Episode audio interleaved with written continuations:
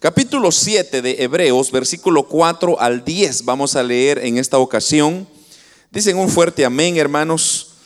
Un amén de vivos. Amén. Dice la palabra del Señor, versículo 4. Considerad pues cuán grande era este, a quien aún Abraham el patriarca dio diezmos del botín y ciertamente los que de entre los hijos de Leví reciben el sacerdocio, tienen mandamiento de tomar del pueblo los diezmos según la ley, es decir, de sus hermanos. Aunque esto también haya salido de los lomos de Abraham, pero aquel cuya genealogía no es, el, no es contada de entre ellos, tomó de Abraham los diezmos y bendijo al que tenía las promesas, las promesas. Y sin discusión alguna, el menor es bendecido por el mayor, y aquí ciertamente recibe los diezmos hombres mortales, pero hay uno de quien se les da testimonio del que vive, y por decirlo así, en Abraham pagó el diezmo, también Leví que recibe los diezmos, porque aún estaba en los lomos de su padre cuando Melquisedec le salió al encuentro. Amén. Oramos, hermanos Padre, que estás en el cielo. Te damos gracias por esta hermosa oportunidad que tenemos de estar reunidos en tu casa y poder así, Señor, adorarte como tú eres digno, tú eres grande, tú eres misericordia. Y de igual manera, Señor, la oportunidad de abrir estas, estas, estas hojas de este maravilloso libro para poder meditar en ella. Te pido, Señor, que sanes a los enfermos, restaura a los caídos, fortalece a los necesitados, bendice a tu pueblo, los hermanos que están presentes y aquellos que no han podido llegar, también encárgate de ellos, bendíceles donde quiera que se encuentren. En el nombre de Jesús te lo pedimos, amén y amén. Pueden, amados hermanos, tomar sus asientos. Eh, vamos a procurar, hermanos, cubrir eh, cuanto más tierra podamos, ya que este es un tema muy extenso, pero no quisiera eh, dejar ciertos detalles, hermanos, que creo que ameritan el que usted y yo las entendamos, así que voy a ir bastante lento, ojalá no se me vaya a dormir. Pero debemos de decir, amados hermanos, que el diezmo es una costumbre muy antigua y la realidad es de que no se sabe en qué momento se comenzó a diezmar, o sea, no hay un registro histórico donde podríamos decir, bueno, el diezmo se instituyó en el tiempo de Abraham, que es mucho, mucha gente dice eso, pero en realidad Abraham solamente practicó este, este, esto del diezmo, cosa que, hermanos, el hecho que Abraham haya dado su diezmo eh, nos deja pensar entonces que Abraham ya tenía una previa instrucción, o sea que ya él había sido instruido para dar su diezmo. Entonces, algo que usted tiene que saber y yo tenemos que saber es que todo lo que nosotros hacemos se nos es instruido, o sea que usted lo aprende en algún lugar. Por ejemplo, en la escuela a usted le enseñan muchas cosas que usted las, las practica porque ahí le enseñan el porqué de las cosas. Entonces, a Abraham no se le ocurrió así de la nada y decir, bueno, voy a diezmar. No, sino más bien es una práctica que él le habían enseñado. Ahora la pregunta es, ¿cuándo le enseñaron? ¿O quién le enseñó? Entonces, no tenemos ese registro, como dije. Entonces, algo que tenemos que entender de los diezmos, hermanos, es que el principio de los diezmos, y está bien marcado a la, luz de la Biblia, y lo vamos a comprobar en un momento, que el diezmo viene a ser, hermanos, una costumbre muy antigua cuyo origen podemos no podemos situar en la palabra del Señor, pero es muy claro que el diezmo, mire esto, el diezmo es una gratitud o fue instituido como una gratitud que el hombre establecía para con Dios por alguna bendición recibida.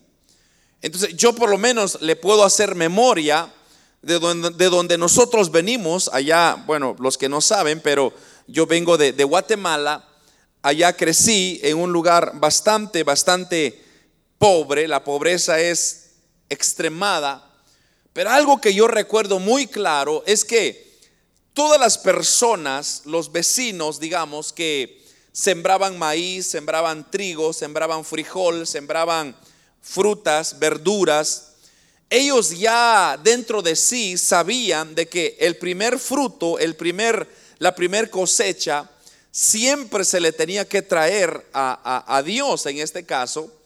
Y yo me recuerdo que muchas, en muchas iglesias, eh, cuando había, por ejemplo, cosecha de lotes de, maíz, eh, entonces las iglesias se llenaban de maíz. ¿Por qué? Porque ese era el trabajo de ellos. Pero algo curioso que, que, yo pude ver es que a la gente no se le está diciendo qué es lo que tenía que hacer, sino más bien ellos iban aprendiendo de generación en generación. Entonces, los padres les decían a sus hijos, hijo, cuando usted tiene una bendición de Dios, asegúrese de dar el 10%, porque eso es lo que significa diezmo, 10%, la décima parte, para Dios. Porque lo que usted necesita es guardar su bendición. Eso es lo que así decían, eso es lo que se manejaba en aquel entonces. Entonces la gente automáticamente ya decía, bueno, lo que yo voy a cosechar, el primer, la primer cosecha se lo voy a dar a Dios. Y es así, hermanos, como se ha venido progresando hasta hoy en día. Obviamente estamos en otros tiempos, en otros, en, otros eh, eh, diferentes eh, etapas de, la vida, pero en sí, hermano, lo, más sencillo que tenemos que entender es que el diezmo es eso, es una gratitud para con Dios por todas sus bendiciones que nosotros recibimos. Ahora, el diezmo, hermanos, es la entrega que se le hace a Dios, ¿verdad? Como dije, es la décima parte de los ingresos de una persona. Entonces, ya sea, por ejemplo, en estos casos que le acabo de decir, hay personas que que cosechan, entonces ellos dan el 10% de su cosecha. Eh, si usted trabaja, entonces el 10% de, de su ganancia que usted ha recibido, pero la pregunta es, ¿el por qué lo hace? ¿Lo hace porque lo amenazan? ¿Lo hace porque lo obligan? ¿Lo hace porque, hermanos, usted piensa que se va a ganar el favor de Dios? No. Sencillamente nosotros lo hacemos porque sabemos que estamos agradecidos por todo lo que Dios ha hecho con nosotros. Entonces el diezmo en ningún momento, hermanos, ha venido a ser como mucha gente piensa, es que es una es la ley, hermanos, se estableció en la ley y no es cierto, porque lo vamos a comprobar en un momento que el diezmo no fue establecido, sí se volvió a retomar en él en el periodo de la ley, la ley de Moisés, pero el diezmo ya venía de antes. Ahora, lo que ha sucedido hoy en día es que el abuso que se le ha dado a los diezmos es lo que ha venido a despertar en las personas un cierto, una cierta desconfianza, ha venido a despertar en las personas un, cierto eh, esquina, algo, algo quisquilloso que les dice, bueno, ¿qué están haciendo con mis diezmos? ¿Qué van a hacer con mis diezmos? Entonces, como que ya se ha trastornado todo ese principio, pero en realidad, hermanos, cuando nosotros damos nuestros diezmos, los damos en agradecimiento a Dios independientemente que lo que se hace con ello. Pero ya vamos a ver, como dije, los detalles nos han de aclarar todas las respuestas a esas preguntas. Ahora, Dios promete entonces bendiciones de provisión para aquellos que diezman. Eso es muy importante entender. Y Dios lo promete muy fuertemente en su palabra. Y son palabras de Dios para nosotros. Si nosotros así obedecemos este principio. Entonces, vamos a, vamos a ver, hermanos, cuál es entonces el significado del diezmo. Y como dije, vamos a leer mucha Biblia el día de hoy, así que mantenga su Biblia abierta. Y vamos a irnos, hermanos, al primer libro de la Biblia, Génesis en el capítulo 14 de Génesis y leemos el versículo 18 al 20, aquí tenemos la primera expresión de gratitud por las bendiciones recibidas. Ahora mire lo que dice en el capítulo 14 de Génesis, versículo 18 al 20, y dice, entonces Melquisedec, rey de Salem, y sacerdote del Dios Altísimo, sacó pan y vino Y le bendijo y le bendijo diciendo, bendito sea Abraham del Dios altísimo, creador de los cielos y de la tierra. Y bendito sea el Dios altísimo que entregó tus enemigos en tu mano y le dio a Abraham los diezmos de todo. Y le dio a Abraham los diezmos de todo. Ahora, este es, hermanos, el primer relato en las escrituras donde se habla que se entregaron diezmos. Esta es la primera porción que usted va a encontrar en la Biblia. Ahora, mire, solo han pasado 14 capítulos nada más y ya se está hablando del diezmo. Pero viendo, hermanos, el contexto en la cual se está hablando o se está dando o se está tratando este agradecimiento que, que Abraham está haciendo por la, las bendiciones que ha recibido del Señor, es que aquí, hermanos, eh, está hablando de una guerra que sucedió cuando llegaron a llegaron los enemigos y comenzaron a invadir Sodoma y Gomorra y arrastraron con todo, hermanos, se llevaron inclusive al sobrino Lot de Abraham y los llevaron prisioneros.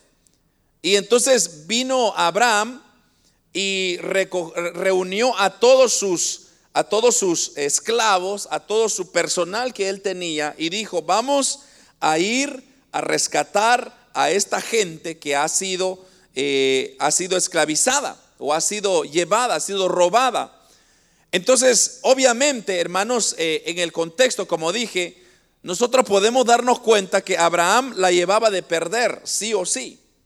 ¿Por qué? Porque un ejército había invadido. Entonces, imagínese usted, Abraham, con sus esclavos, sus trabajadores, ir a pelear en contra de un ejército, era, era hermano para declararse mejor perdido, porque e, ellos iban a perder.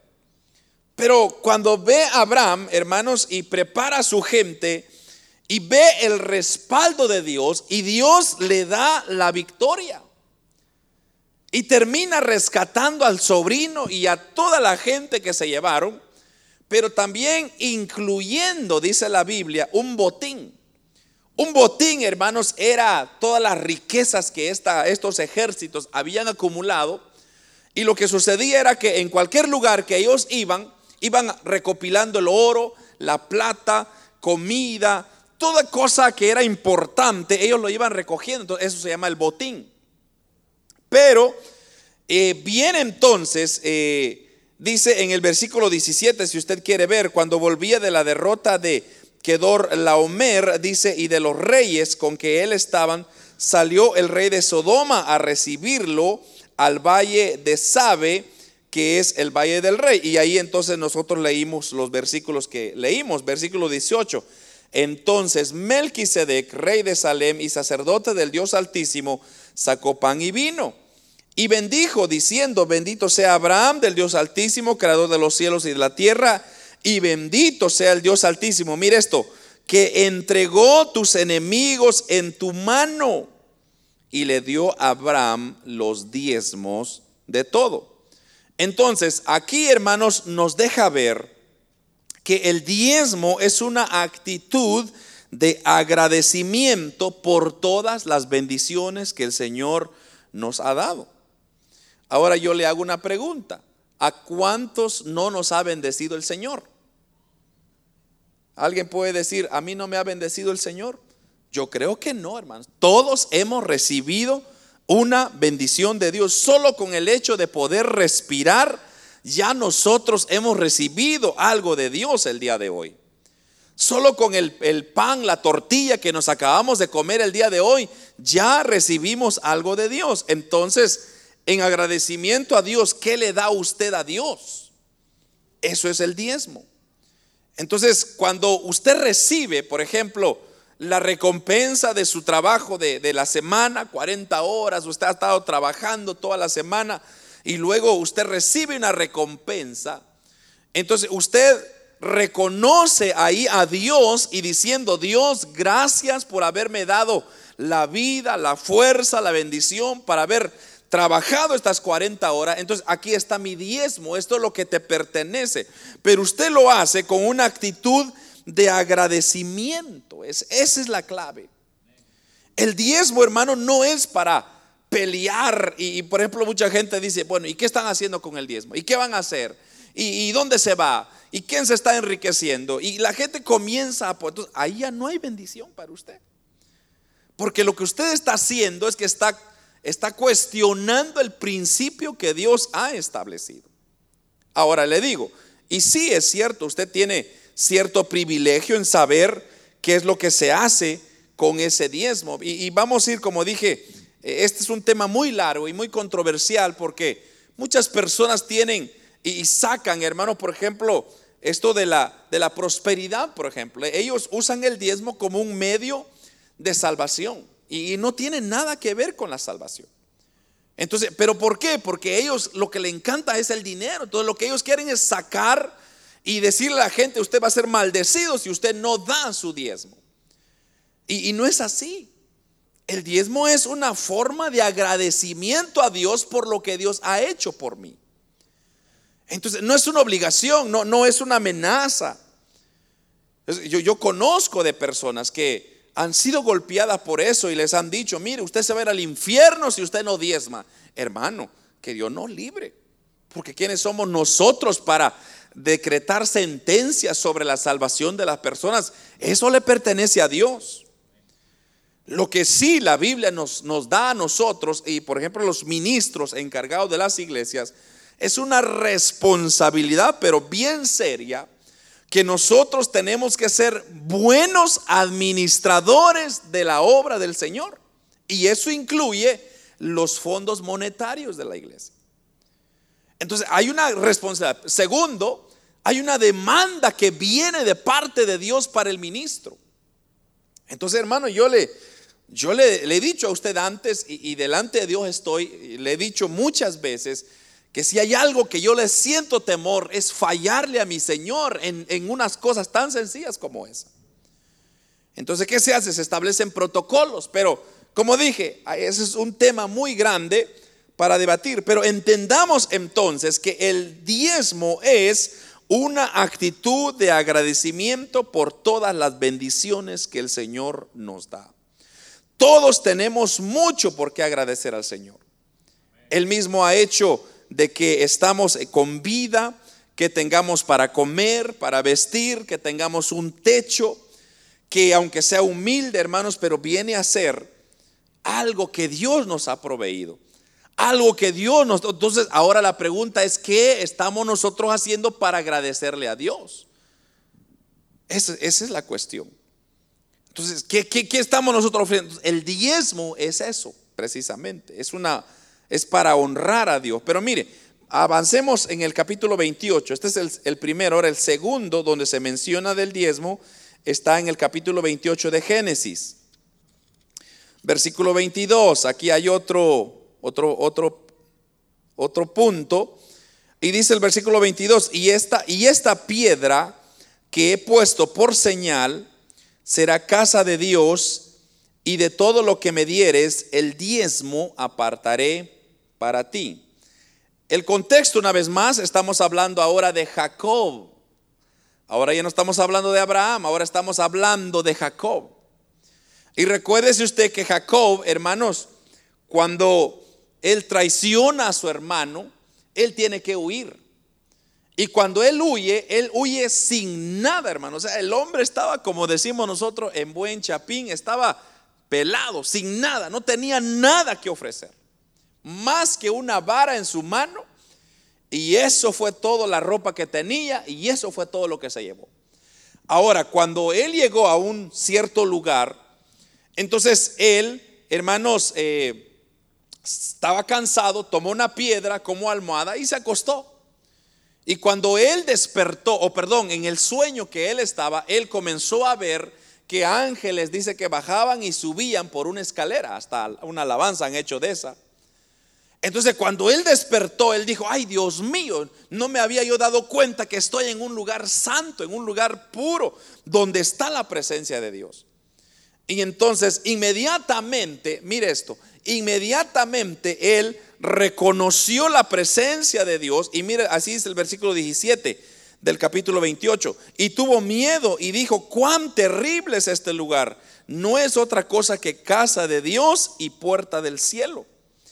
Y entonces versículo 18 dice, y se levantó Jacob de mañana y tomó la piedra que había puesto de cabecera y lo alzó por señal y derramó aceite encima de ella y llamó el nombre de aquel lugar Betel, aunque Luz era el nombre de la ciudad eh, primero. Pero ahora, mire lo que sucede.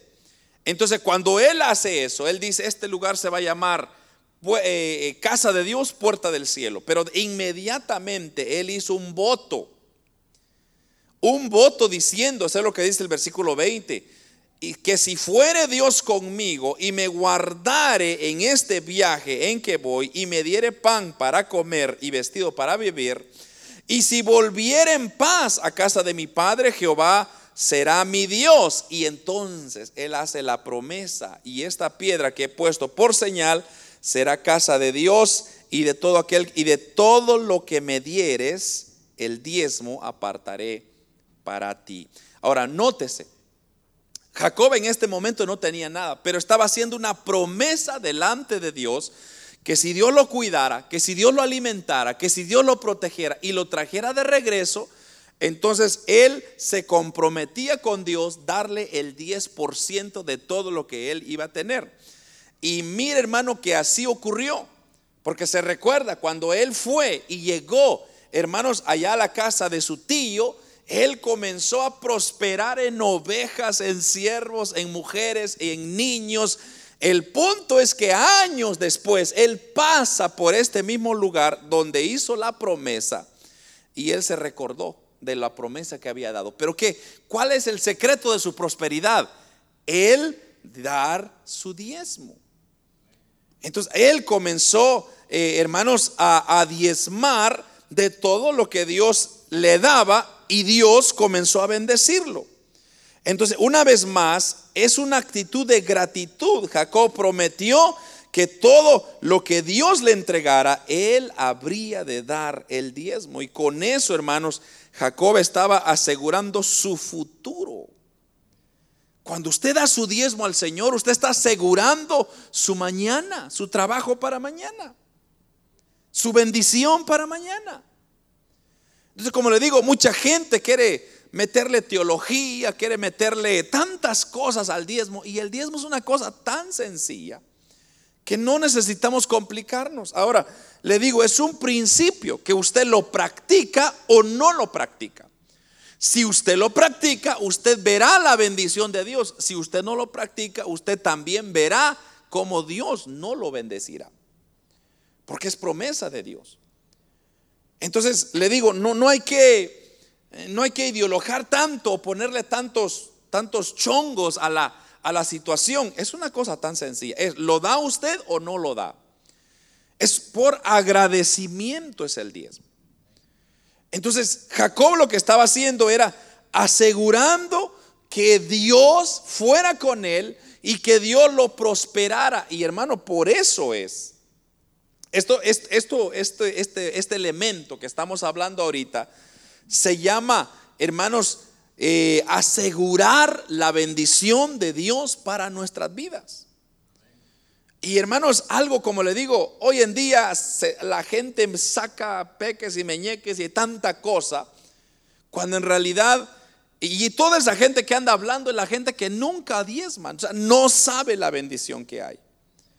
Pero yo le puedo decir, delante de Dios y usted también puede ser testigo si usted está dando, como Dios nunca lo va a dejar desamparado, nunca jamás, cuando usted diezma. Yo, hermano, le puedo dar testimonio vivo delante de Dios como Dios me ha bendecido cuando yo no he tenido nada para dar. Pero algo que yo me comprometí con Dios desde que yo acepté al Señor. A mí me interesa lo que digan o lo que hagan o que la sociedad piense. Yo hice el voto como lo hizo Jacob. Yo le dije, Señor, yo te voy a dar a ti lo que es tuyo. Si tú me das, yo te lo doy. Yo he diezmado. Donde quiera que yo he estado, yo he dado mi diezmo. y sigo dando mi diezmo, no para que me vean, no para que me exalten, no para que digan, no, no, no, no, no. Yo doy porque yo quiero asegurar mi bendición con mi Señor. Yo quiero decirle, Padre, es lo más mínimo que yo puedo dar. Yo, yo prefiero, hermanos, tener 90% de mi ingreso asegurado por la bendición de Dios que tener el 100% con maldición, porque eso es lo que pasa. ¿Es bendición o es maldición? Es, una o, sea, tal vez no maldición, sino sin bendición le vamos a poner, para que no duela tanto. Yo prefiero tener 90% bendecido que 100% sin bendición. Pero repito, no, no, no, tiene nada que ver con la salvación, no tiene nada que ver con que, eh, con que me voy a ir al infierno, no, nada que ver, es paso de agradecimiento. El significado del diezmo es una expresión de gratitud por las bendiciones recibidas. Aquí ahora, hermanos, vamos a entrar. Entonces, eh, eh, bueno, de hecho hay una promesa, si usted se recuerda, que Dios dijo, ¿verdad? le dijo a Abraham, que si Abraham le creía a Dios, entonces que Dios iba a bendecir a todos los que le bendijeren y maldecir a todos los que maldecir. Eso se llama la promesa. O sea, Abraham recibió la promesa. Entonces, e, este acontecimiento estaba ocurriendo bajo el tiempo de la promesa. Así es como se, se considera este espacio o este tiempo. ¿Por qué digo esto? Porque ahora vamos a entrar a la ley, ¿verdad? que es donde la gente dice, es que el diezmo, hermano, solo fue durante la ley. Y como ya no está la ley, entonces ya no hay que diezmar. Pero no es cierto, porque el diezmo se instituyó mucho más antes que la ley, en el tiempo de la promesa. Entonces, el tiempo de la promesa fue Abraham hasta Moisés. Y Moisés ya comenzó la ley. Y que la ley llegó a terminar con Cristo, que es el periodo de la gracia, ¿verdad? Ahora estamos en la gracia. Pero vamos a ver que en todos los periodos el diezmo es aplicable. Entonces, ahora en la ley de Moisés, hermanos, ahí se establece claramente, pero eso cuando pasó? 430 años. Hermanos, ya después que eso ocurre, o sea que cuatro siglos, ya el diezmo estaba siendo practicado hasta llegar a Moisés. Entonces, mire, si usted se va conmigo a números, vamos a números para que usted vea que ahora ya entramos en lo que se llama el periodo de la ley. En números capítulo 18, versículo 21, dice este versículo, mire, y he aquí yo he dado a los hijos de Leví todos los diezmos. En Israel por heredad, por su, por su ministerio, por cuanto ellos sirven en el ministerio del tabernáculo de reunión. Aquí estamos hablando ahora, hermanos, que, o sea, vamos a ponerlo de esta manera para que usted me entienda mejor. El significado del diezmo tiene dos. El primer significado es la expresión de gratitud. Y el segundo significado es un reconocimiento del sacerdocio. Eso, si usted está tomando nota, eso sería los dos puntos. La, la primera significado, el primer significado del diezmo es en agradecimiento a las bendiciones que recibimos. El segundo es un reconocimiento del sacerdocio y ya le voy a explicar por qué. Aquí podemos nosotros ver en esto del versículo 17 que leímos que, hermanos, ver un nuevo aspecto de lo que sería el diezmo. Y es que debería, eh, debieran, hermanos, ser dadas como un reconocimiento a aquellos hombres que ejercían el sacerdocio. O sea que el diezmo en el tiempo de la ley, el Señor lo dejó como un reconocimiento a aquellos hombres que ejercían un cierto privilegio de sacerdocio. Y dice que el Señor entregó los diezmos a los hijos de Leví por su ministerio. Ahora recuérdese usted que, hermano, de todas las tribus, la tribu de Leví no recibió herencia. Entonces, las doce tribus, o las once tribus, perdón, ellos tuvieron herencia de tierra. Entonces, allá en Josué, usted se va a dar cuenta cómo él comenzó a distribuir eh, toda la herencia que Dios les había prometido. Pero a los que no les dio fue a Leví. ¿Por qué? Porque Leví era la tribu encargada, o sea, era el sacerdocio guiado por Aarón, que lo que nosotros conocemos como el sacerdocio arónico. O sea que el trabajo de ellos era recoger la leña, preparar los sacrificios, preparar el tabernáculo de reunión, asegurarse de recibir todas las, las, expiaciones que iban a venir. O sea, ellos tenían un trabajo, hermanos, 24 horas. Entonces, la cuestión es que ellos tenían familias. Los levitas tenían familias. Entonces, ¿cómo iban ellos a sostener a sus esposas, a sus hijos, sus terrenos, si ellos no tenían una entrada? Entonces vino Dios y dijo, el diezmo que el pueblo va a dar va a ser para que ustedes se sustenten.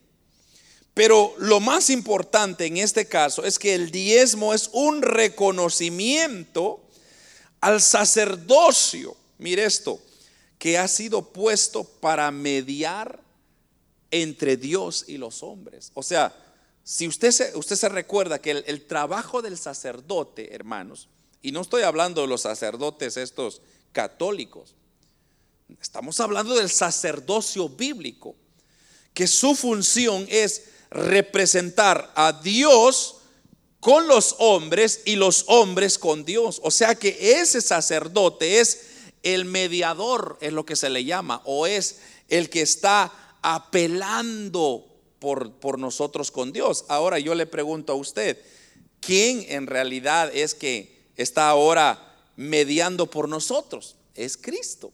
Cristo es nuestro sumo sacerdote y eso es lo que leímos en Hebreos, pero vamos a llegar ahí en un ratito más.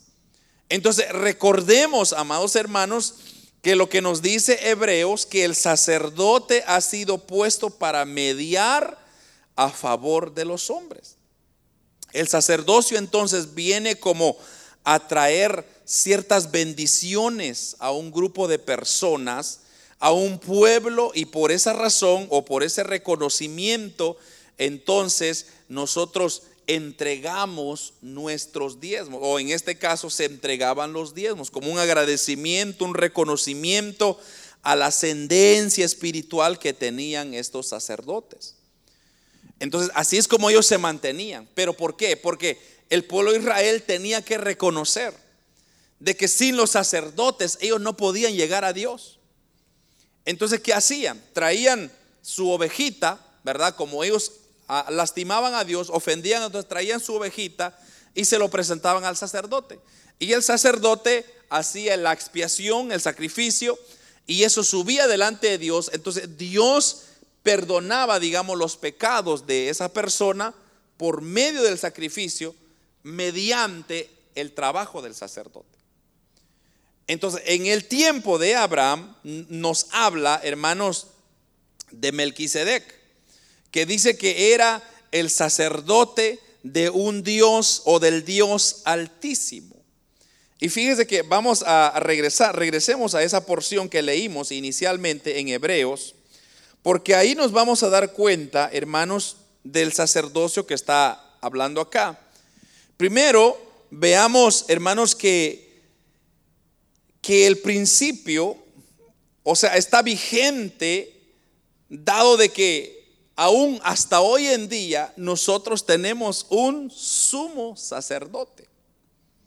O sea, vamos a ver, mire, en el versículo 1 del capítulo 7, mire lo que dice. Porque este Melquisedec, rey de Salem, sacerdote del Dios Altísimo, que salió a recibir a Abraham, que volvía de la derrota de los reyes y le, y le bendijo, dice, a quien asimismo dio Abraham los diezmos de todo, cuyo nombre significa primeramente rey de justicia. Eso es lo que significa Melquisedec, rey de justicia. Y también rey de Salem, esto es rey de paz. Ahora, mire esto, versículo 3, muy importante. Sin padre, sin madre, sin genealogía, que ni tiene principio de días, ni fin de vida, sino hecho semejante al Hijo de Dios, permanece sacerdote para siempre. Entonces, aquí, hermano, nosotros podemos notar de que este Melquisedec dice que no tiene principios ni fin de días. Dice que no tiene padre ni madre. Entonces, eso significa que no era humano. Melquisedec no era humano. ¿Por qué? Porque el humano tiene principio y tiene fin.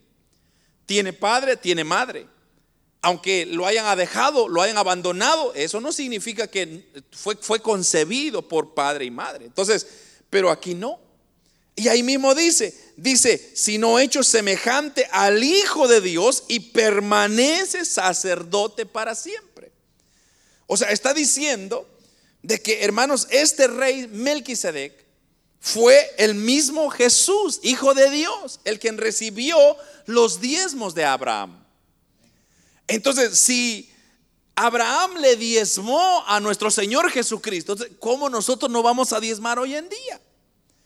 Porque nuestro sacerdote no es arónico, no es de Leví, de la tribu de Leví, sino nuestro sacerdote es Jesucristo. Y si nuestro Señor, nuestro sacerdote es Jesucristo, entonces en ese respeto, en ese reconocimiento a su sacerdocio, yo debo de diezmar. E, ese es el principio, hermano. Entonces, repito, hay mucha gente que levanta tanto argumento, pero no tiene pesadez. ¿Por qué? Porque esto lo habla la Biblia, lo que le estoy diciendo. Entonces, si Abraham dio, como dije, su diezmo a Dios, ¿qué tenemos que hacer nosotros? Dar nuestro diezmo a Dios. Sencillo. ¿Por qué? Porque tenemos que reconocer, uno, las bendiciones que Dios nos da, y segundo, reconocer el sacerdocio de Cristo en nuestras vidas. Entonces, hermanos, solo ahí ya tenemos dos razones por la cual tenemos que diezmar delante de Dios. Ahora, vámonos como segundo punto, ¿qué es lo que dijo Cristo en el Nuevo Testamento? Para que no solamente nos quedamos, bueno, ya hemos hablado del Nuevo Testamento, pero mire lo que dijo Cristo. Jesús ratificó la práctica del diezmo. Mateo 23. Vámonos a Mateo 23. Y Jesucristo, hermanos, ratificó esta práctica. O sea, cuando hablamos de ratificar es que Él lo apoya. Capítulo 23, versículo 23. Mire lo que dice. Capítulo 23, versículo 23 dice la palabra del Señor, hay de vosotros, escribas y fariseos, hipócritas, ¿por qué diezmáis la menta y el eneldo y el comino? Y dejáis lo más importante de la ley, que es la justicia, la misericordia y la fe. Esto era necesario hacer sin dejar de hacer aquello. Aquí, hermanos, podemos ver cómo el Señor estaba reconviniendo a los fariseos y escribas la hipocresía que había en su corazón. Porque en primer lugar, ellos eran muy estrictos en cuanto a la ley, a la observación de la ley. Entonces, fíjese que eran tan estrictos estos fariseos que cuando ellos iban caminando por el camino y encontraban el eneldo, por ejemplo, la hierba, el comino, que son especias, básicamente son especias, o sí, serían especias. Entonces ellos recogían las hojitas de esas especias y las daban como diezmo. O sea, la diezmaban. ¿Por qué? Porque ellos decían, es que la ley nos dice que tenemos que dar nuestro diezmo de todo lo que recibimos. Entonces ellos decían, recibimos esta planta de Neldo, le quitaban las primeras hojas y la daban como diezmo. Eran tan, como dije, detallista. Y encontraban el comino igual, recogían el comino y lo daban como diezmo. Ahora Cristo ahí lo alaba. Y dice, eso está bien, qué bueno. Pero dice, ustedes ahora se han olvidado de un detalle muy importante de la ley. O sea, están haciendo bien algo, pero también por otro lado están haciendo mal. Y es el hecho que se han olvidado de la justicia, de la misericordia y de la fe. Entonces Cristo está diciendo, ustedes están obedeciendo la ley que se les ha dado, que tienen que diezmar. Y que bueno, síganlo haciendo. Pero le dice Cristo, no se olviden también de, hacer la justicia, la misericordia y la fe. Y es que lo que estaba pasando, hermanos, es que estos fariseos, como dije, ellos, ellos diezmaban, hacían la ley por cumplían, querían cumplir la ley como a perfección, pero olvidaban a sus padres, abandonaban a sus padres y era en aquel entonces había una responsabilidad de cuidar a los padres. Entonces ellos ya no les daban atención. Entonces ahí está la misericordia. No estaban haciendo misericordia. Eh, no eran justos con sus, familiares, con las personas en el templo. Dice que comenzaban a hacer cosas injustas. Le decían, mire, esta ovejita no sirve. Ah, váyanse allá en aquella, aquella tienda, compren ahí la ovejita. Esa es la mejor. Esa es la que Dios le agrada. Entonces estaban siendo injustos. Pero por otro lado, ellos estaban diezmando correctamente. Entonces, aquí vemos que el Señor les dice, eh, esto es necesario hacer sin dejar hacer lo otro. O sea que en otras palabras, el Señor no dijo, dejen de diezmar y hagan justicia, fe y misericordia. No, Cristo dijo, hagan los dos. Es necesario hacer los dos. Entonces, aquí podemos ver nosotros que, hermanos, esto es necesario, o sea, la justicia, la misericordia y la fe, sin dejar de diezmar. Cuando estas cosas van juntas, entonces se obtiene la bendición del Señor. Pero si solo se hace una cosa, entonces se cae en lo que se llama hipocresía. Y le digo, hermano, yo conozco mucha gente que cuestiona y argumenta sobre el diezmo, pero ellos nunca han dado en su vida. Entonces, ¿de qué sirve argumentar el diezmo y no saber experimentar? ¿Por qué no? Así dice el Señor allá en Malaquías, pruébenme en esto. A ver si yo no voy a abrir las ventanas de los cielos y voy a derramar bendición sobre ustedes, pero pruébenme. Y fíjese que es la única ocasión en la Biblia donde Dios dice, probadme en esto. De otra manera, no, usted no va a encontrar esa expresión. Pero con, em, con, esto vemos entonces que el Señor no avala el diezmo. O sea, no eliminó el diezmo, sino más bien lo ratificó que se tenía que hacer. Y eso es algo que nosotros como hijos de Dios tenemos que hacer. Ahora, pasemos al tercer punto, que el diezmo, hermanos, es una nueva enseñanza, o perdón, sí, es una enseñanza para el nuevo pacto, o sea, para nosotros. Entonces, y ahí es donde yo ya le expliqué un poquito sobre el quién era, quién fue Melquisedec, ¿verdad? Y ya dijimos que Melquisedec no era nada más ni nada menos que el hijo de Dios. ¿Por qué? Porque, repito, no tenía padre, no tenía madre, no tenía genealogía. Entonces, a usted se le puede trazar su genealogía. A usted le puede, rápido le podemos sacar su genealogía y decir, bueno, quién fue su papá, su abuelo, su bisabuelo, su tatarabuelo. Y usted tiene una genealogía. Melquisedec no, no tiene nada. No aparece, solo aparece en esta ocasión y ahí desapareció. Pero eso es, ahí nos está enseñando que es algo milagroso que Dios estaba ahí presente, hermanos, en medio de aquella situación, aclarando de que nosotros tenemos ese mismo rey sacerdote que nos representa. Entonces, hermanos, si Melquisedec rompe todas esas características de, como dije, de que del ser humano, entonces nos da, tenemos bien en claro de que este Melquisedec no era un, humano, sino más bien era el Hijo de Dios. y regresamos, hermanos, a, a Hebreos, bueno, ya lo leí en el versículo 3, sin padre, sin madre, ni tiene principio de días, ni fin de vida, sino que es hecho semejante al Hijo de Dios y permanece sacerdote para siempre. Como es Jesucristo entonces el sacerdote para siempre, de esto nosotros podemos aprender dos cosas, con la cual voy a terminar. Nosotros tenemos que entender que uno, Jesucristo es sacerdote. Segundo, debemos de entender que el sacerdocio no se termina, o sea, no se acaba. Porque así dice el versículo 4. Considerad pues cuán grande era este, a que aún Abraham el patriarca dio sus diezmos del botín.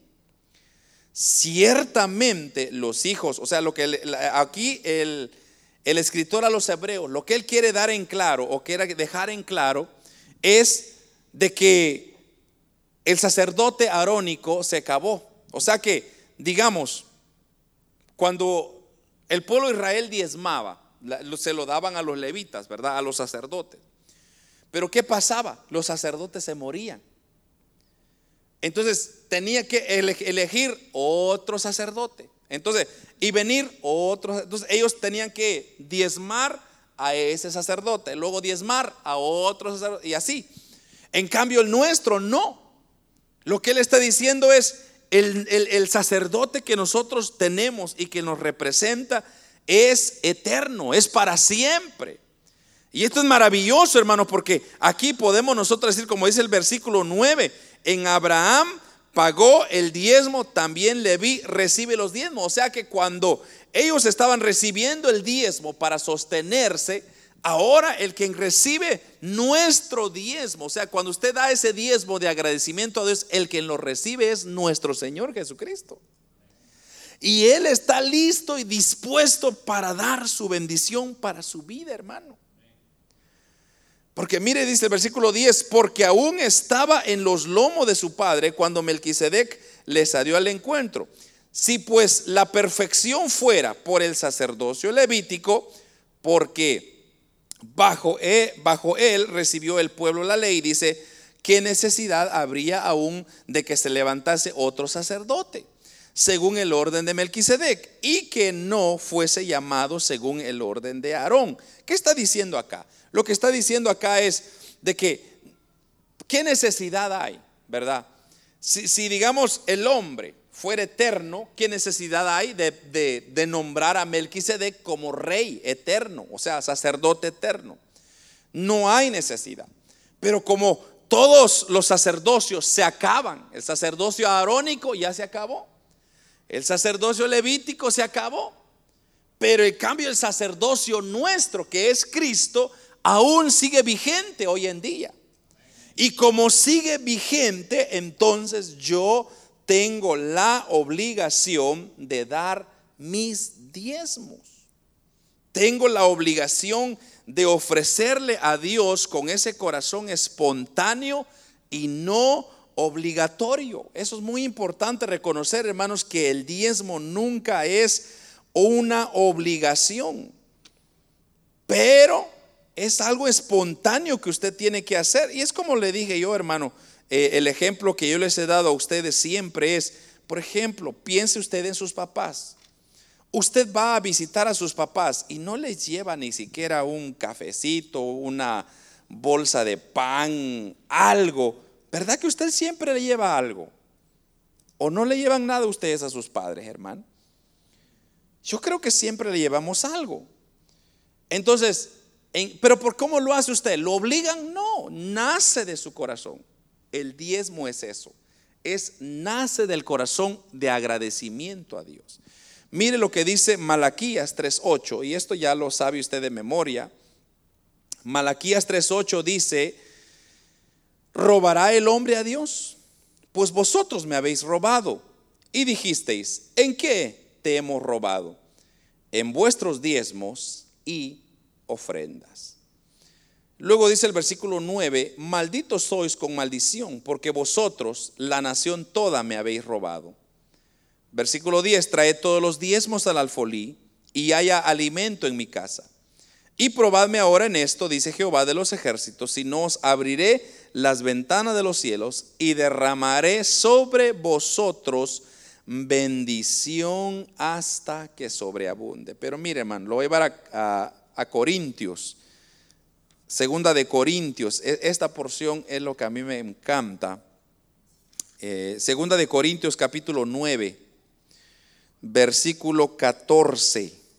O perdón, 7 es. Segunda de Corintios capítulo 9, versículo 7. Sí, así es. Dice así, mire, cada uno de como, como propuso en su corazón, no con tristeza, ni por necesidad, porque Dios ama al dador alegre. Para mí, este es el secreto del diezmo. Cada, uno de como propone su corazón. O sea, en ninguna manera, y usted se ha dado cuenta, yo en ningún momento he dicho, hermano, si usted no diezma, no venga a la iglesia. No, en ningún, no ese no es mi, mi trabajo, no me corresponde. Ni tampoco sentenciarlos a ustedes y decir, si usted no diezma, se van a ir al infierno, el diablo los va a arrastrar. No, no es porque no es cierto. Yo estaría mintiendo.